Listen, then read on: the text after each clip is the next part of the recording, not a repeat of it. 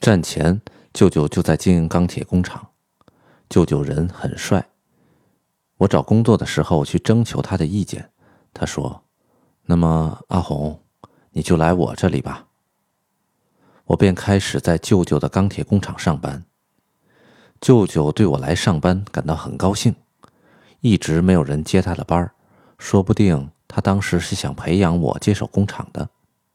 这家工厂曾为体育馆、粮仓、武道馆等大型建筑搭建钢架，工程质量很有保障，在业界广受好评，常能接到订单。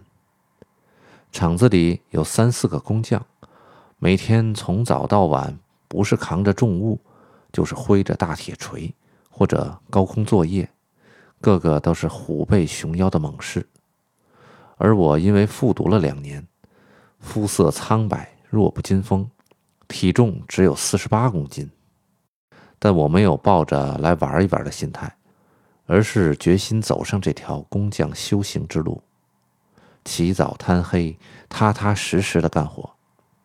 舅舅对工作要求很严格。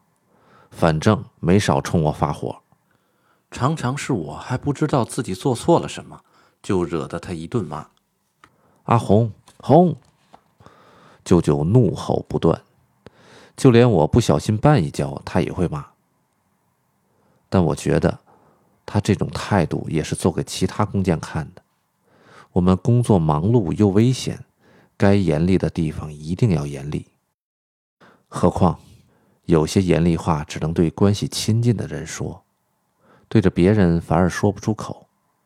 不过舅舅的火没有白发，总算是让我记住了该怎么工作。一想到这些，我不禁觉得舅舅也挺不容易。因为我总是被骂，工匠们反而更关心我了。对不住啊，阿红，让你替我挨骂了，真是抱歉。他们总是私下里感谢我，下班后还请我吃过不少好东西。在舅舅的钢铁工厂里，我学到最宝贵的经验就是三分计划、三分工作、三分整理、一分吃饭。计划、整理、工作各占三分。最初的计划和最后的整理，对做好一份工作十分有帮助。早上六点左右来到工作的地方，开始精心安排这一整天的内容。工作结束后，给工具过一遍油，细心的把它们归位，精心保养工具，经常整理收拾它们。我至今仍保持着这个习惯。这份工作很辛苦，因为干的是体力活，一天大概要吃六顿饭，不然撑不住。我想着。无论如何都不能认输，不住的往嘴里塞饭，保持体力。干满一年的时候，我的体重已经超过六十公斤，比刚来的时候长了二十多斤肉。起初我对高空作业怕得要命，但渐渐习惯后，竟能在没有保护措施的钢架上轻松地走来走去。我适应了高空熔接，也能和同伴一起搬运超过一千斤的钢铁了。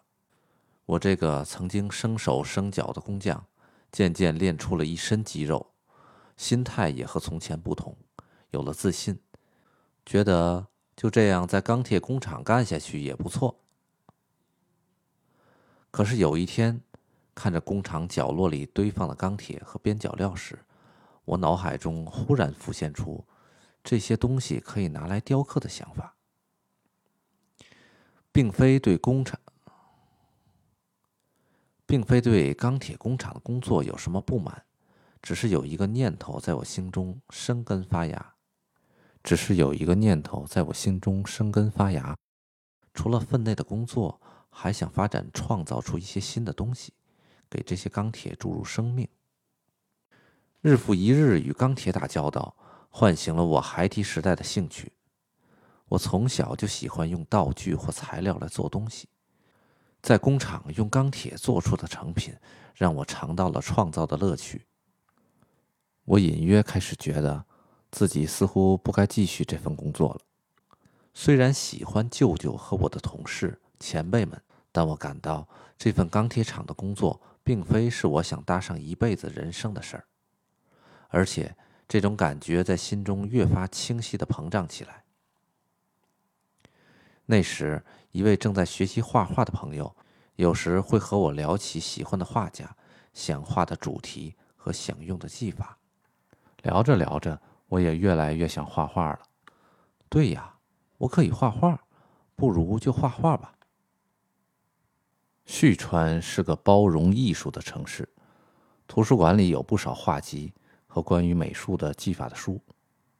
我来到安静的图书馆，在放美术书的架子前停下脚步，翻看手边关于雕刻、版画、速写、油画之类的书籍，又去看美术展、看画集。渐渐的，知道了很多画家的名字。以前我只听说过毕加索和梵高，但那时我知道了德拉克罗瓦、夏加尔、伯纳尔、杜米埃、格雅，并在书里欣赏他们的画作和雕刻作品。那时我喜欢的日本画家是宫本三郎、加山佑造和横山操。最喜欢的是成长于韩馆的画家田边三重松，他擅长画北海道的风景。比较大胆，我看了十分喜欢，便借来他的画集临摹学习。他的画可以说是我的教科书。我当年满怀憧憬，立志有一天要画出他那样优秀的风景画。